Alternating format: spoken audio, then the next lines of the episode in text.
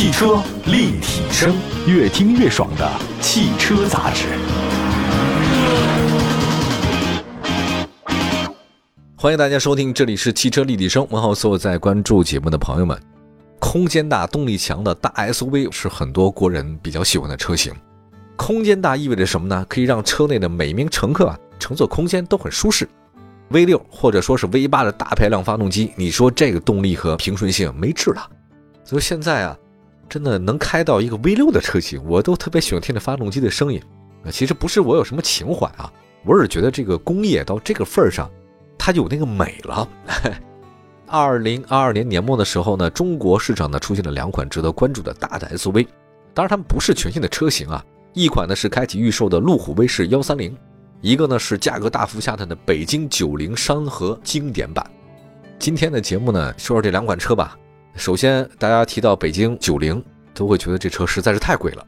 有人这么说啊，说北京九零啊，你这是淘汰平台打造的车型，可你卖那个价格呀。你跟那奔驰 GLS 一个价，这怎么行啊？北汽跟奔驰啊，它本身是合作关系。奔驰在北京的那个发动机厂，我还去过。那所以北汽啊，它间接或者直接的拿到了一些奔驰技术。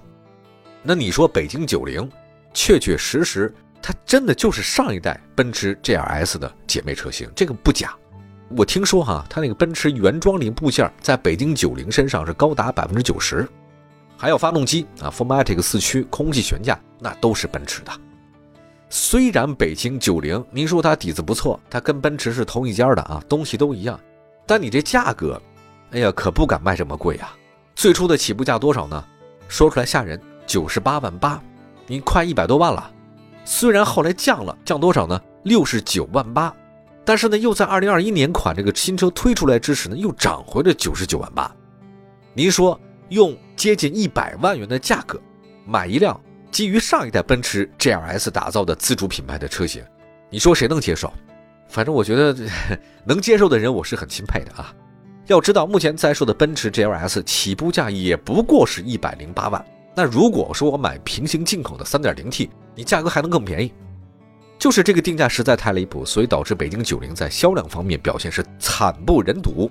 数据显示，今年前十一个月。总交强险数量仅仅是三百二十八辆，大家除一下，十一个月卖了三百二十八辆，一个月不到三十辆。或许是实在看不下去啊，北京九零的惨淡销量，北京越野决定进行价格调整。北京九零山河经典版上市，一共推出两款车型，这回便宜了，四十七万八到四十九万八，相比之前的九十九万八打了五折。除了大幅降价以外，北京九零山河经典版还推出了换购礼，什么置换补贴一万五，增购补贴一万五。但你这打一腰斩，那今年前十一个月卖了三百多辆，那些车主怎么想？这个顾不了那么多了，反正卖不出去就得降价。北京九零是基于上一代奔驰 GLS 打造的车型，但是北京九零的外观设计方面，它给你做了一个修改。比如说，它有北京越野的设计风格啊，什么北京系列的家族化的设计元素，其实我也没觉得有多少。另外呢，巨大的镀铬五孔前格栅，内部呢是蜂窝状的熏黑中网设计，两侧呢是方正的前大灯组，因为它特别像那奔驰大 G，真的就这个车型啊，很多人改装，虽然买的是北京，但我改装成奔驰就外形，因为外形基本不用特别改，就很像嘛。车身尺寸方面，北京九零的长的十五米一七。宽呢一米九九，高呢是一米九，轴距三米一，配备了一个空气悬架。车辆的接近角是二十五度到三十二度，离去角是二十二度到二十六度。最大涉水深度呢是六百毫米，最大爬坡角度呢是大于或者等于百分之百。它这个真不是硬派越野车，但是通过的数据是相当不错啊。内饰方面，北京 BJ 九零采用传统指针式仪表盘，搭配三辐式多功能方向盘。十点四英寸多媒体触控屏内集成多媒体主机导航车辆信息，配备了十安全气囊、车道偏离预警、三区独立空调。其实就主动安全配置来讲呢，北京 BJ 九零根本不算出色，它的配置太一般了，甚至有些落伍啊，有点寒酸。那动力系统方面的话呢，北京 BJ 九零山河经典版搭载三点零 T V 六双涡轮增压发动机，最大功率两百四十五千瓦，最大扭矩四百八十牛米。九速手自一体变速箱，这款发动机不是奔驰的最新产品，但是动力输出方面跟奔驰 GLS 400 4MATIC 2.5T 的差不多。另外呢，BJ 九零配备奔驰 4MATIC 全时四驱，空气悬架呢可以进行高低或者软硬调节。就车辆的机械素质来讲，BJ 九零山河经典版相当不错，因为毕竟是奔驰加持啊，整个感觉是对的。其实我也搞不懂它以前为什么卖那么贵。我觉得北京汽车的定价的管理层们，哎呀，真的不知道自己在干些什么吧。其实将淘汰车型分享给其他车企发挥余热啊，奔驰在这方面的操作还不是第一回了。二十年前大家记得吧？曾经进口到中国市场的双龙主席。双龙啊，就是奔驰轿车平台打造的车型。当这个车呢，售价只有 S 的一半，市场反应很一般。那刚刚上市这个北京九零啊，山河经典版，价格是下跌到了不到五十万，确实竞争力提升了啊。你说二线豪华品牌中大型 SUV 的钱，购买一个奔驰血统的六缸大型 SUV，这个是它的卖点。但是这个卖点有多少人买单，谁知道呢？进一步观察吧。但是如果你要喜欢六缸车，比较看重那个全时四驱或者带空气悬架的，北京 BJ 九零山河经典版值得大家考虑一下。汽车立体声，关注你的汽车生活。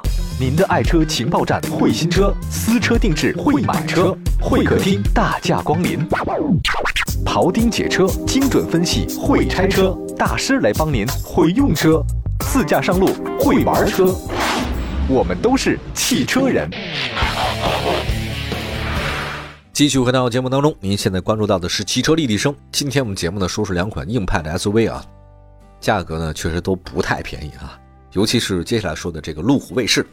路虎卫士啊，这个就著名的硬派越野车啊，因为目前在售的卫士啊，它是有点城市化，它呢就跟发现同样的是承载式车身，这个就感觉不那么硬派了啊。你真正的玩越野的人都是非承载式的，但是这个车呢，居然在中国市场获得很多消费者的喜欢，我也不太懂了。大家，你是真越野还是伪越野？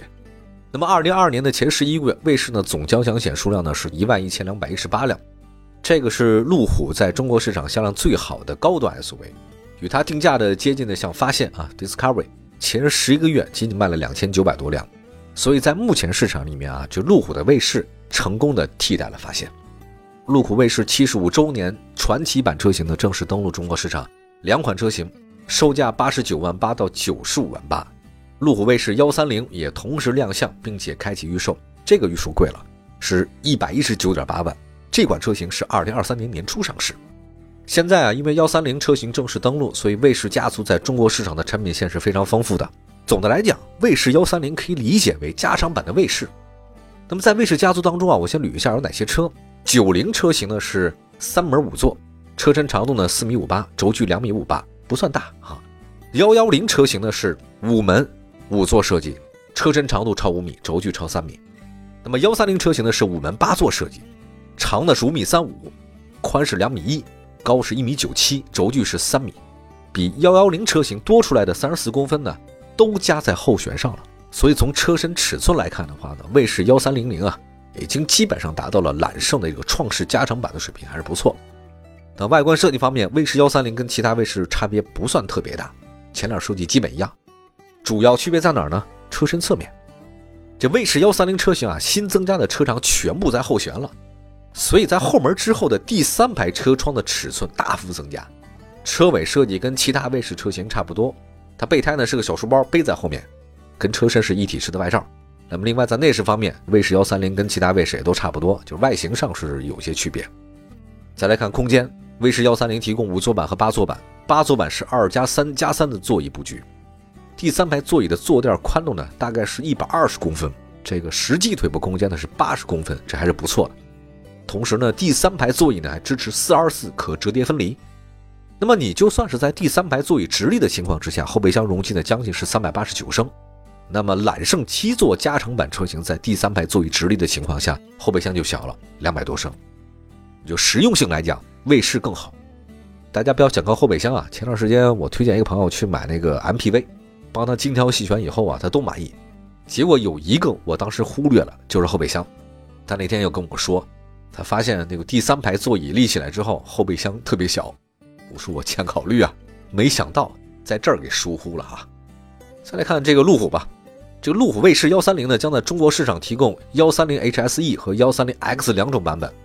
其中的 HSE 呢可选装扩展光亮套件，幺三零 X 呢可选装越野套件，强调全地形能力。配套呢是 ATPC 全地形进程控制，第二代智能全地形反馈适应系统等等。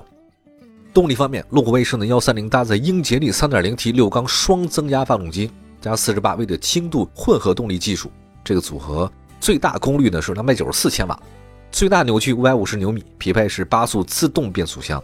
配备的是全时四驱，后桥差四锁呢也有可以提供。